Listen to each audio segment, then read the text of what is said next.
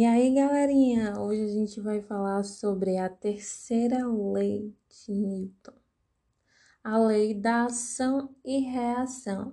Quem aí nunca ouviu falar que toda ação tem uma reação? Bom, eu cresci ouvindo essa citação. Mas isso dentro da física, o que quer dizer?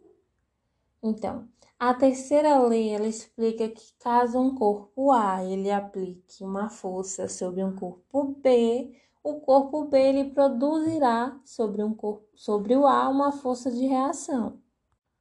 Sabendo que as forças de ação e reação elas sempre têm a mesma intensidade e atuam na mesma direção. Porém, elas apontam em sentidos opostos. Um exemplo: se eu é, aplico uma força em uma parede. A reação ela vai estar na minha mão, que são corpos diferentes. Um exemplo também é se um imã atrai o outro imã.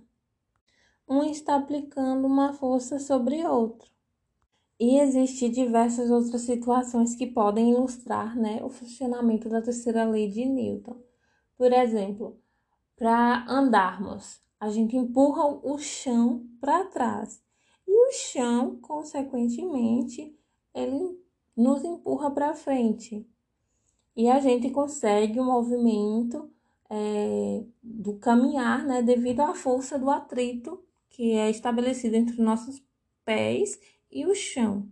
A mesma coisa acontece para mover um barco, por exemplo. Para ele se mover sobre a água, as pás das hélices empurram a água para trás e a água, ela por sua vez, ela empurra o barco para frente. Então, o que, que a gente precisa entender quando Newton ele fala sobre ação e reação? Precisa-se de dois corpos diferentes para que ela possa acontecer. Havendo aí uma relação mútua de interação entre esses dois corpos. Outro exemplo é quando a gente se escora na parede. A gente, é, o nosso corpo, ele está pressionando a parede, ele está empurrando a parede. Só que é, a massa da parede ela é diferente da nossa, então a parede, ela consequentemente nos empurra de volta. Como a parede ela tem uma composição diferente da nossa, a parede ela não se move, mas ela está exercendo uma força sobre a gente. Outra coisa que é importante a gente saber é sobre que há a força de contato e a força de campo.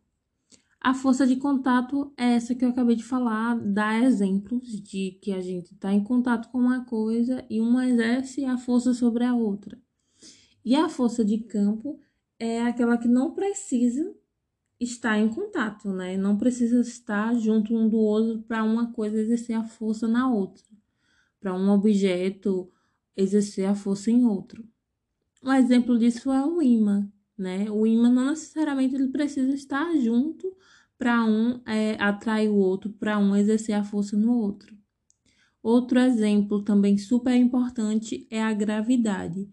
A gravidade, ela não está junto da gente, mas ela está exercendo uma força sobre a gente e a gente está exercendo uma força sobre ela. Só que é, obviamente a gravidade ela vai ganhar da gente por conta que a nossa massa ela é muito diferente da massa da Terra, né? Outra coisa que é muito importante da gente saber é a existência da força normal, que é uma força perpendicular, ela é a força de contato entre a superfície e o corpo. E a existência também da força gravitacional, que é a força peso. Um exemplo é Imagine um bloco em cima de uma mesa. Então, as duas forças elas vão estar atuando aí. A gravidade, ela vai estar exercendo uma força na mesa, atraindo ela para baixo, porque a massa da Terra é muito maior do que a da mesa, então ela atrai a mesa para baixo. E enquanto isso, o bloco está em cima da mesa, que está exercendo uma força normal sobre ele, e ele sobre a mesa. Então, onde que está acontecendo a, a, a terceira lei de Newton aí? Ela está acontecendo em duas formas, tanto na força de contato como na força de campo. Ou seja, é, a mesa, junto com a gravidade, está formando a força de campo. Por quê? Porque a gravidade ela não, não está necessariamente junto da mesa, mas ela está exercendo uma força sobre a mesa está a, e a mesa uma força sobre ela, mas como a gravidade ela vai sempre vencer. E é, a força de contato, que é o bloco sobre a mesa. A mesa está exercendo uma força sobre o bloco, uma força normal, e o bloco está exercendo uma força sobre a mesa.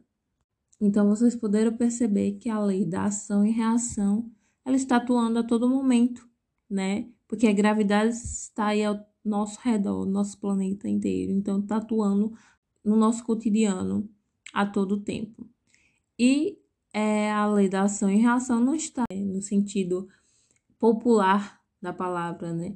Porque nem toda ação que gera uma reação é a terceira lei de Newton, né? Porque, vamos supor, se eu xingo uma pessoa na rua e a pessoa me xinga de volta, a minha ação me deu uma reação, mas isso não, não, não tem nada a ver com a lei de Newton. É isso. Então, pessoal, chega ao fim de mais um podcast.